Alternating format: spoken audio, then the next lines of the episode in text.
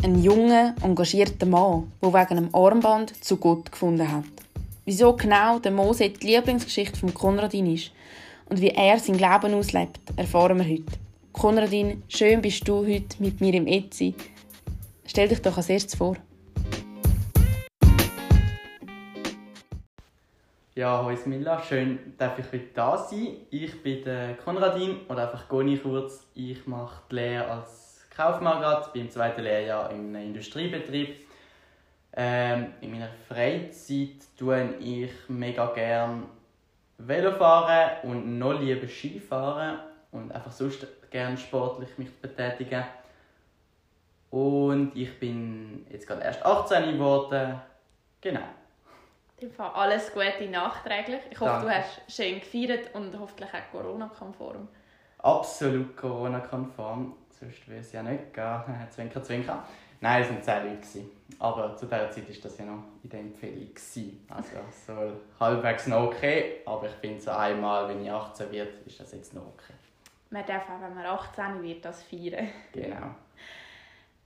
Wie, ich habe dich ja heute eingeladen, um über die Bibel zu reden, aber eben zuerst geht es um dich.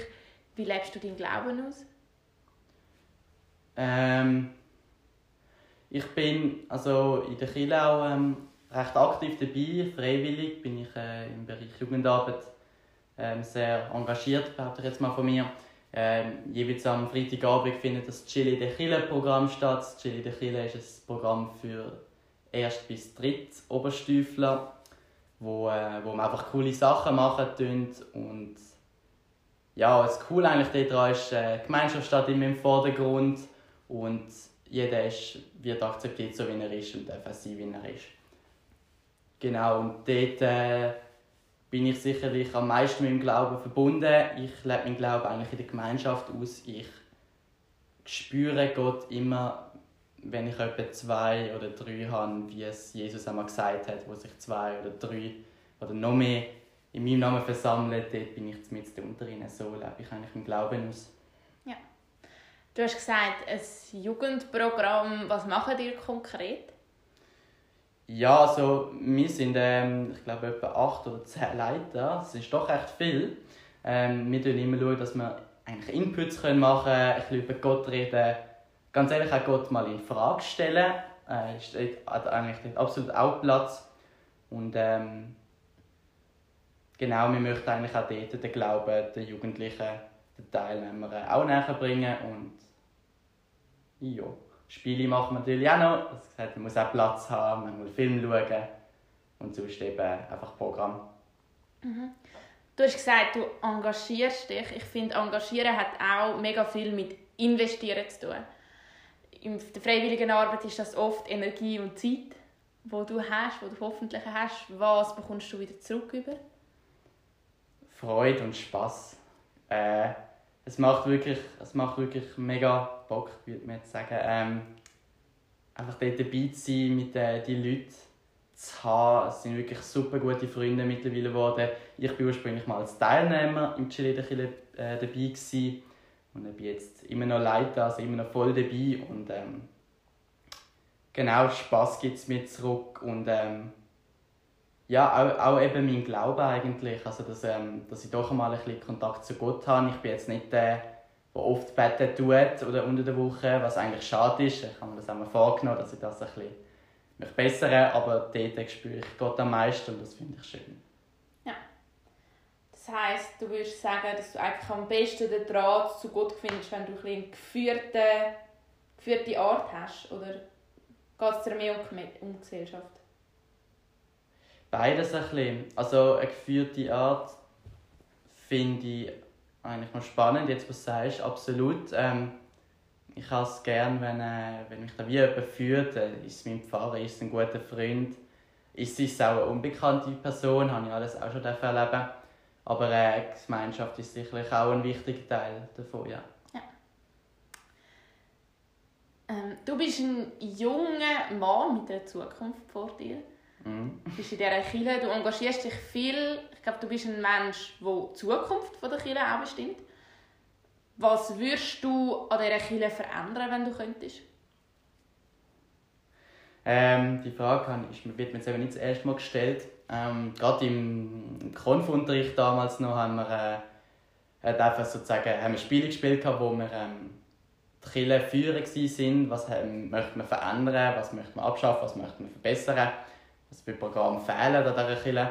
Ich muss echt sagen, zum einen bin ich dort nicht nur mega überwältigt gewesen, wie viele Programme eigentlich unsere Kirche äh, anbietet und auch Angebote.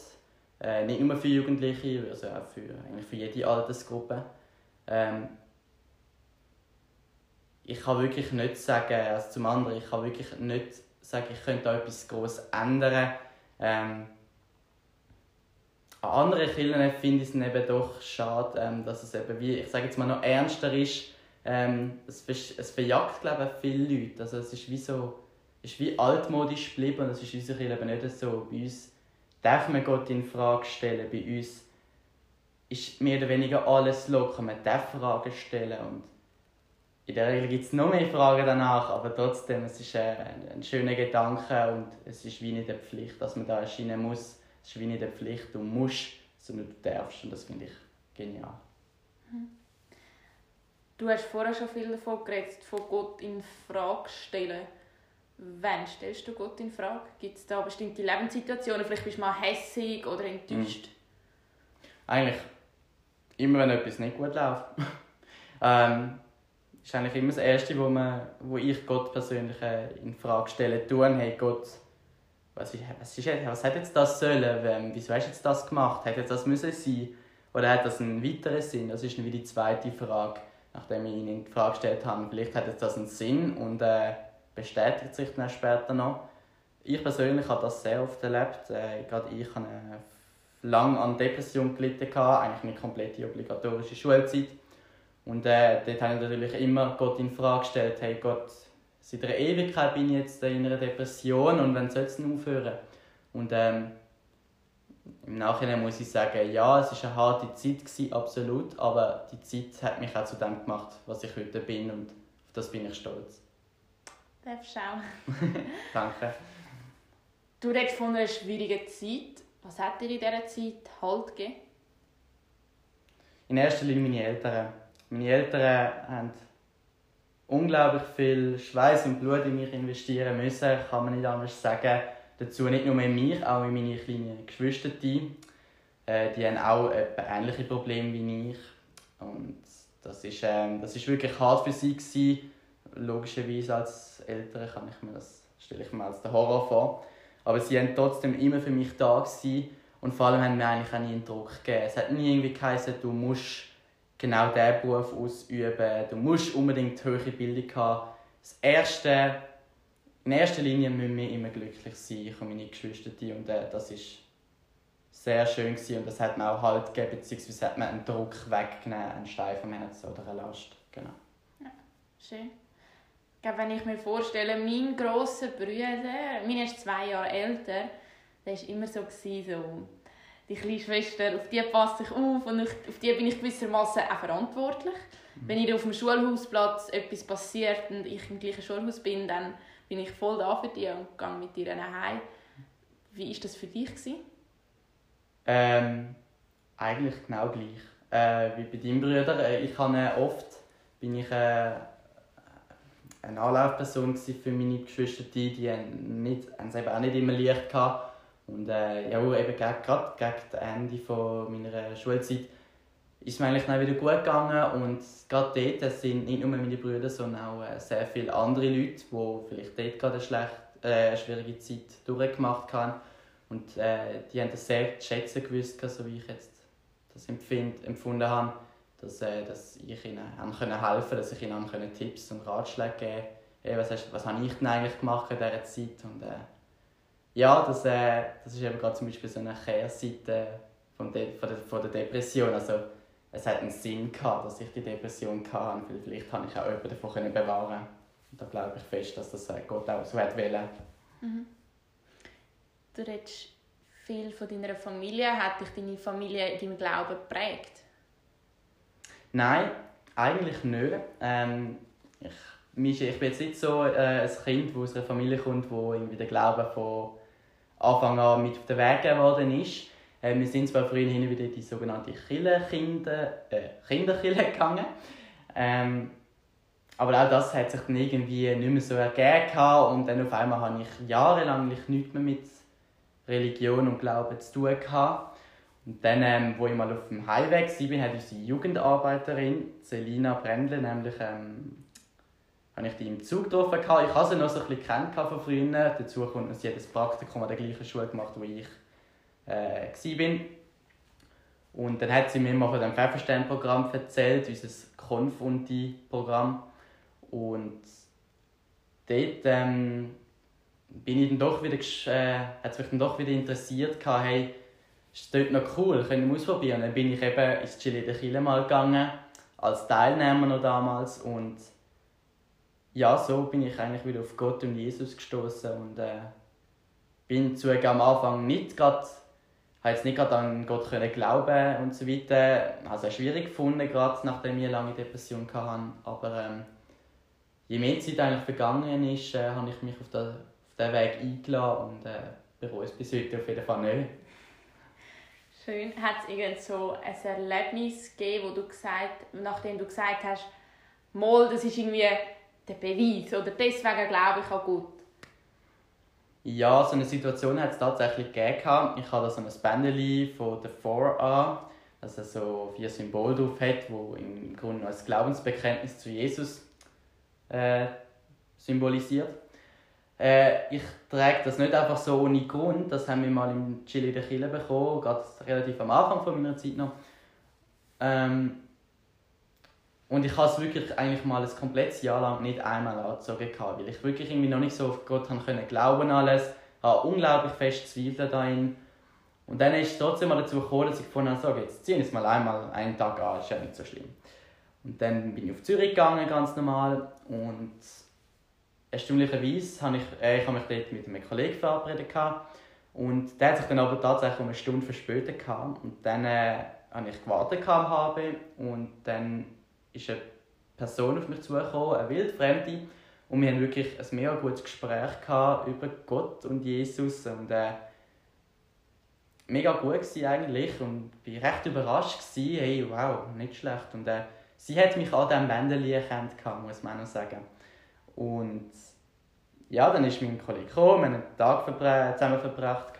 Und dann auf dem Heimweg im Zug hatte ich gerade nochmal ein Gespräch gehabt wieder, weil mich jemand an diesem Bändchen erkannt hat. Und auch das Gespräch war sehr eindrücklich und äh, ist mir recht gut in Erinnerung geblieben. Und dann so am Abend, bevor ich ins Bett gegangen bin, habe ich dann schon gedacht, irgendwie das kann jetzt nicht mehr Zufall sein. Also zweimal, zweimal wegen diesem Bändchen, das eigentlich so klein ist, also das meiste fällt das gar nicht mehr auf. Ähm, dann habe ich dann wirklich gefunden, hey, also das ist nicht mehr Zufall, das muss Gott sein oder Jesus oder sonst der Heilige Geist oder wer auch immer. Und äh, ab dort an habe ich dann wirklich an ihn können glauben und das Bändchen eigentlich jeden Tag angehabt. Ich glaube nicht einmal abgezogen bis jetzt. Beziehungsweise eins ist mir gerissen, habe ein neues müssen anziehen. Mega cool. Ich bin ja jetzt auch schon, ich kenne dich schon relativ lang. Mhm. Wir sind schon in viele Lager miteinander oder eben haben viele Freitagabend miteinander verbracht. Und ich habe dich kennenlernen als einen sehr zielstrebigen, mhm. ziemlich eine strenge Person mit dir selber. Ich glaube, du bist oft zu streng mit dir selber. Absolut, ja. Mm, und deswegen nimmt es mich Wunder, es ist erst gerade ein neues Jahr hat erst gerade angefangen. Was hast du dir für ein Ziel gesetzt für das neue Jahr? Ja, ich habe ähm, ein Ziel in, in, in der Lehre gesetzt, nämlich, dass ich mein Mail aufräume. Das ist ein riesiges Chaos.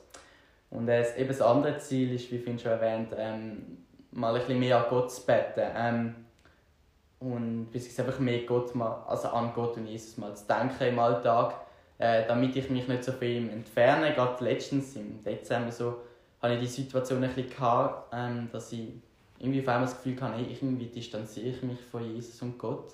Gerade in Lockdown und Corona-Situation irgendwie, es fehlt einfach auf einmal etwas und ja, jetzt habe ich mir doch das Ziel gesetzt, mal so ein bisschen probieren, so ein bis zwei Mal am Tag äh, mal an Gott, zu Gott zu beten oder einfach mal an ihn zu denken. Das kann ja auch nur ein kleines Danke sein. Und, äh, genau. Konradin, ich habe dich heute eingeladen, um über deine Lieblingsbibelgeschichte zu reden. Und zwar ist das der Mose. Ich finde das eine mega coole Geschichte, aber sie ist einfach gefühlt unendlich. Deswegen haben wir uns heute darauf geeinigt, dass wir auf den ersten Teil Fokus legen, und zwar bis zum Teil von der, ersten, äh, von der zehn Plagen. Konradin, erzähl uns doch die Bibelgeschichte mit deinen Worten. Ja, genau. Moses ist tatsächlich meine Lieblingsgeschichte, ähm, einfach weil es erinnert mich tatsächlich an einen Kinofilm. Es ist einfach irgendwie eine gute Geschichte, da möchtest du zulassen, ist spannend, da passiert irgendwie auch etwas. Ähm, was ist denn passiert? Ähm, also Moses ist äh, ein, ein Mann, der ist in einer Zeit geboren, wo das Volk Israel von den Ägyptern äh, versklavt worden ist, fast schon 400 Jahre lang. Und weil das Volk Israel sich so stark vermehrt hat und einfach, die sind, wie die Bibel sagt, voll fruchtbar gewesen. Die haben, die haben sich immer vermehrt und auf einmal sind sie, droht es immer danach, mehr als die Ägypter zu werden. Und da hat Pharao richtig Angst bekommen, dass, dass auf einmal die, das israelische Volk ähm, auf einmal mich stürzen könnte.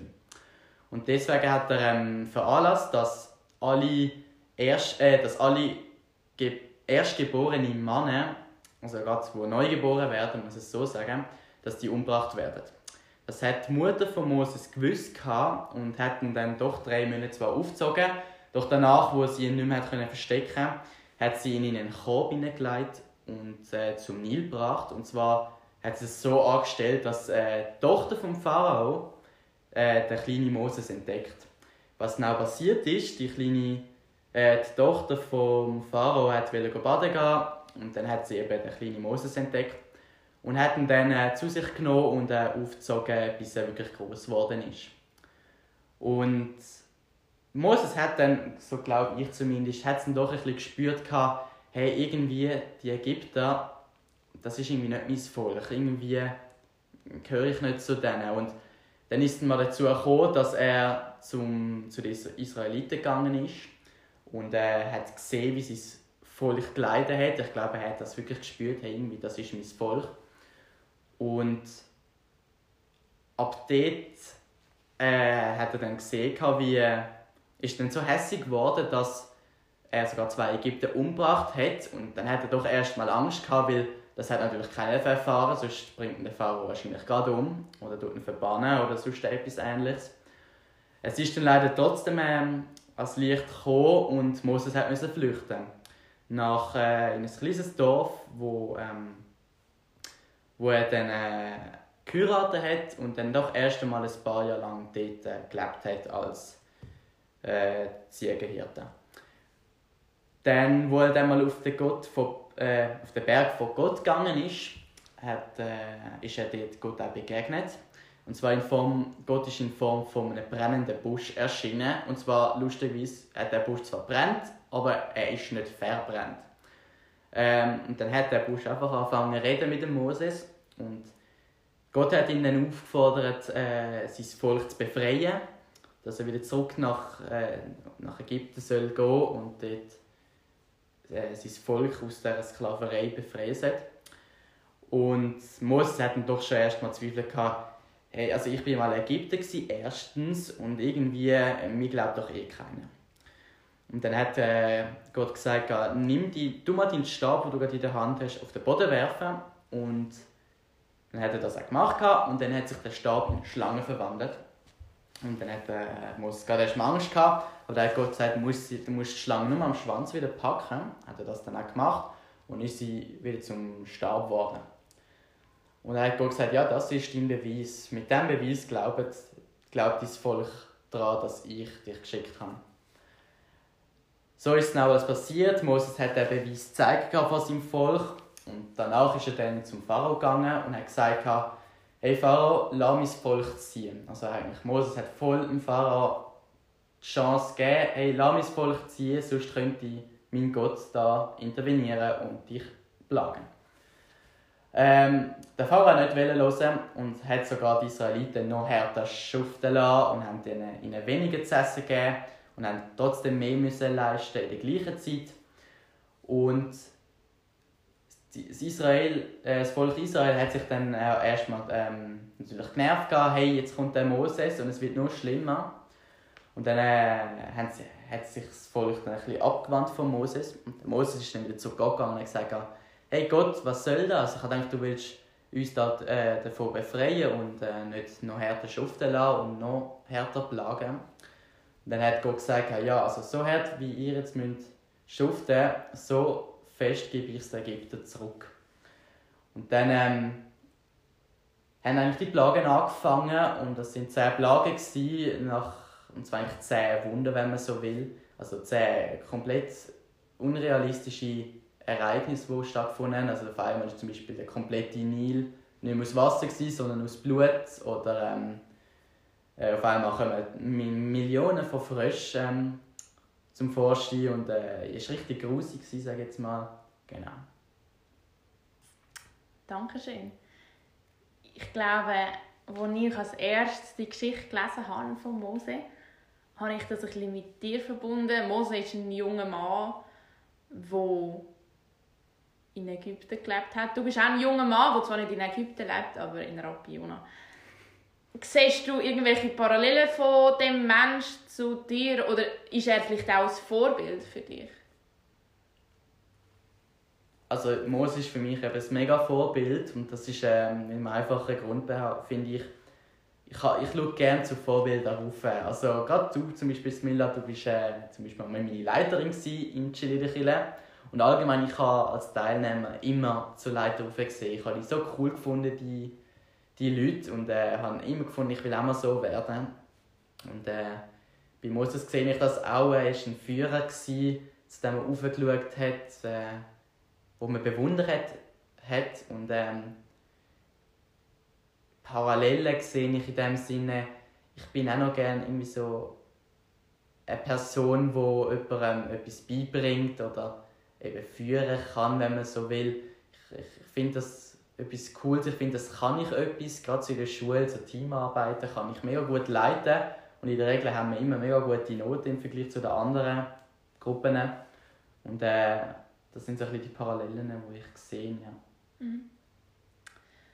Ich glaube, wenn ich mich so in Mose hineinversetze, wo er in dem riesigen, also wahrscheinlich in dem riesigen Hof von dem Pharao war, und dann rausgeht zu den Israeliten und sieht, wie jemand von ihm verschlagen wird. Er hätte ja einfach zurückgehen in seinen schönen Hof, wo er bedient wird und genug zu essen bekommt. Aber er hat trotzdem seinem Mann geholfen und hat die Ägypter verschlagen. Ich weiß nicht, ob er es im Nachhinein bereut hat, aber ich glaube, er hat seinem Landsmann geholfen. Und wir sind eigentlich auch in so einer Situation, dass wir privilegiert sind wir leben in einem schönen Land, dürfen eigentlich alles haben, was wir brauchen. Und jetzt ist meine Frage, wie können wir anderen Leuten helfen oder wie kannst du anderen Leuten helfen? Ähm, also ich ähm, habe da auch ein Vorbild. Ähm, er heißt David Toni, das ist der Gründer vom äh, Modelabel und hat auch ein Buch geschrieben, das ich mal gelesen habe. Das hat mich schon mega gepackt.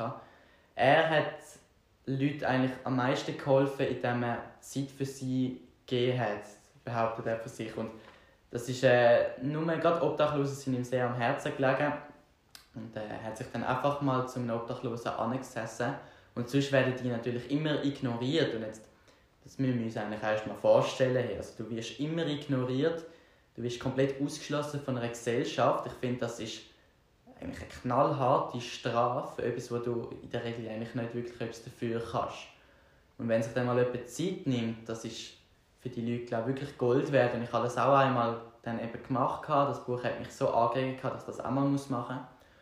Und äh, das Gespräch ist mir unglaublich in Erinnerung geblieben und äh, ich glaube meinem Gegenüber eben auch. Und äh, ich denke, in erster Linie müssen wir mit Zeit helfen, dass wir uns Zeit nehmen, äh, die wir in jemanden investieren wollen, wo es die Zeit eigentlich brauchen kann. Und ich meine, Zeit, das heißt jetzt in vielem Sinn, ich meine, ich kann am BWF-Lauf mitmachen, da muss ich Zeit und Energie investieren, damit wir irgendwie zu Geld kommen.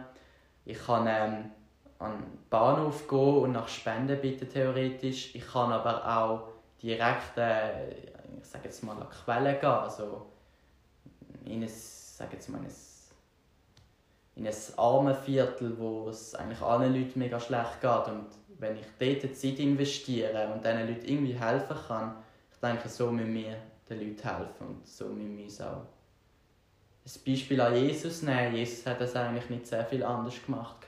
Genau. Mhm. Als ich gelesen habe, dass wie Gott, Jesus äh, wie Gott an Mose begegnet ist, und ich gelesen habe, ein Dornbrust, der brennt, aber trotzdem nicht brennt, das ist doch mega komisch. Mhm. Bist du schon mal Gott begegnet? Ja, ich, ich denke, ich begegne Gott eigentlich jeden Tag. Nur etwas merken ist das andere. Gerade ähm, mein Pfarrer hat einmal schön gesagt, wir haben ihm die Frage gestellt, glaubst du an Zufall? Und dann hat er gesagt, nein, ich glaube mehr an Zugefallenes. Zugefallenes von Gott.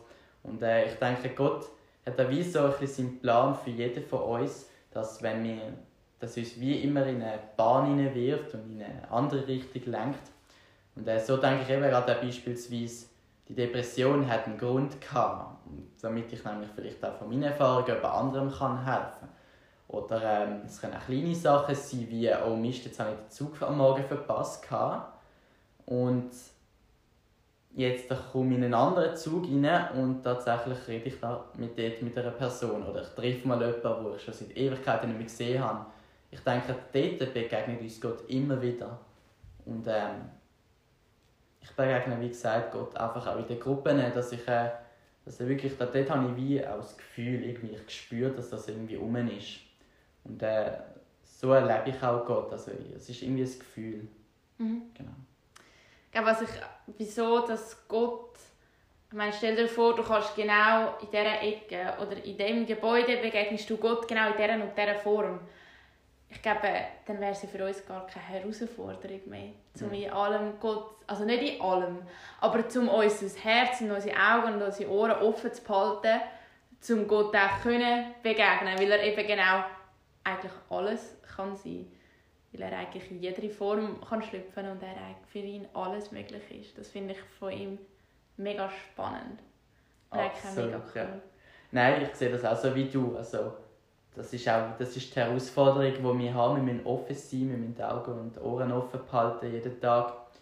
Und ähm, ich streite es trotzdem nicht ab. Also ich habe irgendwie doch die Hoffnung, dass ich mal wie ein mega klares Zeichen bekomme. Und ich weiß, das wünscht sich jeder. Aber irgendwie doch habe ich nach wie vor die Hoffnung, dass ich Gott mal wirklich ganz klar kann begegnen kann. Und sei das einfach nur eine klare Stimme, sei das eine klare Person, die ich vor mir sehe. Und äh, das kann man jetzt natürlich auf eine Art sehen, vielleicht kommt jetzt da etwas wirklich mega Neues von uns wunderhaftem geschehen, sagt man das etwa so, keine Ahnung. Oder ähm, vielleicht lerne ich auch einfach die Augen mehr offen zu haben und erkenne Gott dadurch auch besser. Und äh, das ist so ein meine Hoffnung, die ich von meinem Leben habe. Mhm. An mein Leben habe. Ja. Ich habe in dieser Geschichte mega speziell gefunden, dass Jesus, äh, Gott, Gott hat eigentlich eine riesige Aufgabe vor sich. Ähm, und er nimmt für das einen Geissenhirt. Als er in die Wüste gegangen ist, hat er eben auf Geissen aufgepasst. Und Mose hat auch, als er das zuerst gehört hat von Gott, hat er gedacht, das kann ich ja gar nicht. Aber Gott hat ihm gesagt, ja, ich stehe dir bei und ich will dir helfen und du wirst nicht alleine sein. Und dann ist eigentlich ein ganz kleiner Mensch ist plötzlich mega groß geworden durch Gott. Bist du auch schon mal vor einem riesigen Berg gestanden und hast gedacht, Scheiße, wie mache ich das? Ja, ich ähm, gerade Berg ist das Stichwort. Ähm, das ist eben tatsächlich oft meine Herausforderung in meinem Leben eigentlich. Also gerade administrative Arbeiten noch zur Schulzeit hauptsächlich. Mittlerweile kann ich damit umgehen. Aber gerade zur Schulzeit, da habe ich nur wenn ich an die Hause gedacht habe, einen riesen Berg gesehen und habe gar nicht gewusst, wo anfangen. Und anstatt ich da irgendwo anfangen kann, habe ich so Angst bekommen eigentlich, dass ich eigentlich die Flucht genommen habe, dass ich wirklich mich versteckt habe von diesem Berg und geschaut habe, dass ich da ja nicht drankomme, dass ich da mit irgendwelchen Ausreden doch irgendwie nicht machen muss und so. Und das sind so gerade die Berge, wo, von denen ich auch davon gelaufen bin und ich mich dann auch an müssen stellen, weil irgendwann muss es machen und äh, genau, das klingt jetzt mal nicht einmal nach so einer großen Situation. Für mich ist es doch jedoch sehr groß. Ähm, und bin auch froh, dass ich das mittlerweile eigentlich können, können bewältigen und so sehe ich eigentlich auch, wie ich allgemein immer noch lernen tue und das ist eigentlich auch so eine Idee ist von der Schöpfung von Gott, dass wir eben auch lernen müssen, dass wir wir müssen auch ein etwas machen. Es wird nicht einfach einfach sein. Wir müssen auch ein etwas machen, damit äh, für unser Leben, sondern nicht nur Gott soll machen. Genau. Ja. Was ich mega cool finde an Gott, ist, dass er Mose so mega klare Anweisungen gibt. Hier stecken Boden rühren und immer wieder auf und gang dort an und mach jetzt das wo ich vielleicht manchmal auch gerne von Gott hätte, dass ich genau weiß, das ist gut und das ist schlecht und heute muss ich das machen und morgen das. Ähm, aber ich glaube trotzdem, dass Gott, wenn er so klare Anweisungen gibt, dass du ein mega Urvertrauen in Gott musst haben dass er dir eben trotzdem beisteht, wenn du plötzlich ein riesiges Volk führen sollst. Mhm. Woher weißt du, dass du Gott vertrauen kannst?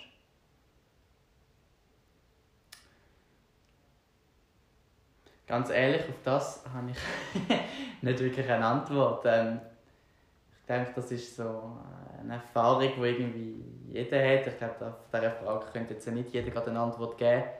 Ich kann nur sagen, es ist ein Gefühl.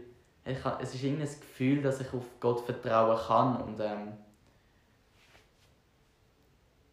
im Endeffekt ist es ja, wir können nichts verlieren. Also Vertrauen ja, wir können vielleicht verletzt werden, aber im Endeffekt haben wir eigentlich nichts verloren. Und äh, ich denke, das ist doch so, warum nicht? Dann probier es doch einfach. Und so im ganz kleinen Stille irgendwie werde ich immer wieder bestätigt. Und ich habe jetzt nicht einmal ein Beispiel im Kopf, aber irgendwie, eben, ich habe so ein Gefühl, ich werde eben auch bestätigt von Gott, äh, was ich mache. Und so kann ich eigentlich auf Gott vertrauen. Ja wo ich gelesen habe, dass der Mose das erste Mal zum Pharao gegangen ist und dann ist es eigentlich allen schlechter gegangen.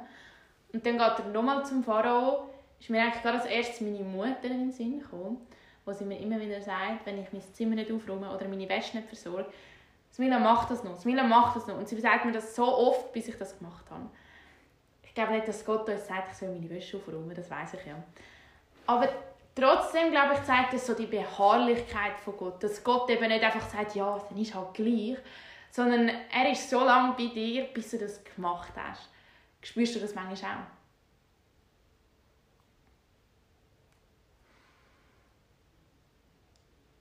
Mm, ähm, jetzt kommen die schwierigen Fragen. Jetzt kommen die schwierigen Fragen. ähm, irgendwie möchte ich jetzt Ja sagen, aber irgendwie muss ich ja Nein sagen. Ich muss es so sagen. Ich muss... Doch, ich glaube schon, dass Gott ähm, immer da ist und schaut, äh, dass ich etwas mache. Beziehungsweise eben steht auf, dass ich etwas mache. Trotzdem habe ich wie oft die Chance, trotzdem davon wegzurennen. Das merke ich mega oft, dass ich, äh, dass ich mich wie auf etwas eingeladen habe. Und auch wenn es nur ein simples Treffen ist mit einem Kollegen, und dann habe ich doch so keine Lust mehr eigentlich, ähm, mich doch mit dem Kollegen zu treffen, weil ich schlicht und einfach faul bin und jetzt lieber meinen Film geschaut hätte, dass ich dann eben doch nachher den Film schaue und äh, mich von, ihm, von dieser Person distanziert habe.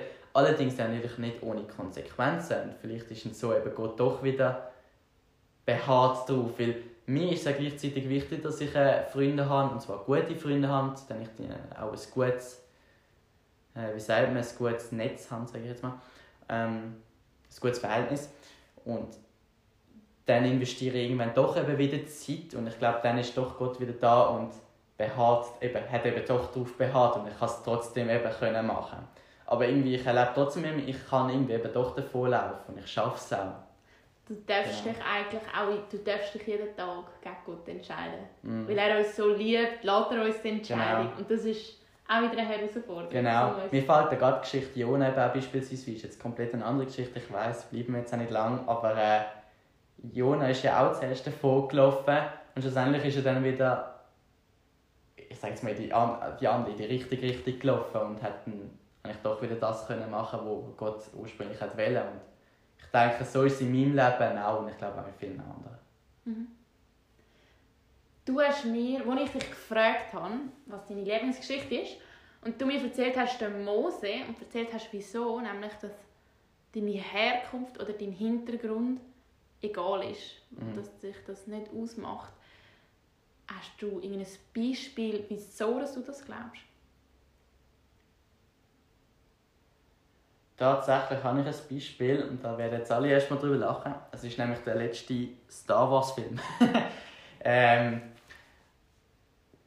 das ist jetzt ein bisschen Spoiler-Alarm auf jeden Fall. Die gute, die, ist, ähm, die hat äh, einen bösen Großvater auf jeden Fall. Und der böse Großvater ähm, hat auch gesagt, hey, du erbst schon mal alles, was ich bekommen habe, aber sie ist eben trotzdem gut geblieben, beispielsweise. Und ähm, ich denke eben, also die Herkunft, von wo du kommst, von wem du abstammst, das hat irgendwie noch nichts zu tun, weil Gott hat für jeden ein eigenes, einen eigenen wir sind erst bei der zweiten Folge. Es gibt immer ein bisschen technische, nicht Probleme, aber Unterbrüche.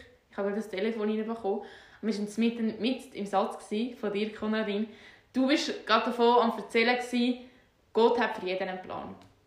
Ja, genau. Ich denke wirklich, eben, Gott hat für jeden einen Plan, egal von wo man eben abstammt. Und ich sehe das einfach nur schon, weil jedes Leben wird anders. Also mein Großvater beispielsweise war jetzt eben auch Handwerker von Beruf und mein Vater hat einen kompletten Bürojob eigentlich gemacht und äh, von dem her, ich denke eben, die Herkunft spielt nicht spielt keine Rolle, was aus dir eigentlich mal werden sollte. Also nicht wie noch im Mittelalter, also wenn dein Vater Schmied war, wirst du automatisch auch Schmied. So ist das heute ja eh nicht mehr. Und ich denke eben gerade, das ist äh, bei Gott eben auch so der Fall, dass er für uns schaut und uns auf die richtige Bahn wird. Das ist, glaube ich, ein schönes Schlusswort. Außer ich habe noch etwas vergessen, das du erwähnen willst. Ist für mich super, danke. Mega danke Spass dir. gemacht. Danke dir fürs Kommen. Und dann wünsche ich dir noch ganz einen schönen Abend. Herzlichen Dank.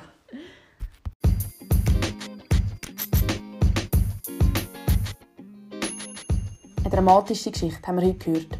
Ich darf darauf vertrauen, dass Gott einen Plan für mich hat und er mir keine Aufgabe wird geben, die ich nicht schaffe. Ich weiß, dass ich nie allein vor dem Berg wird stehen, sondern er mir hilft. Ich hoffe, dass wir dir die Geschichte haben geschmackhaft machen können. Du findest sie im 1. Mose vom 1. bis zum 7. Kapitel. Auf die nächste Folge und vor allem auf den nächsten Gast freue ich mich sehr. Ich werde mit dem Elia Berci über seine Lieblingsgeschichte in der Bibel reden, dem Prophet Elia. Du findest den Podcast auch auf Instagram und auf Facebook unter dem Namen By the Way Lind. Dort kannst du mir auch Rückmeldungen oder Gedankenanstöße zu dieser Folge geben.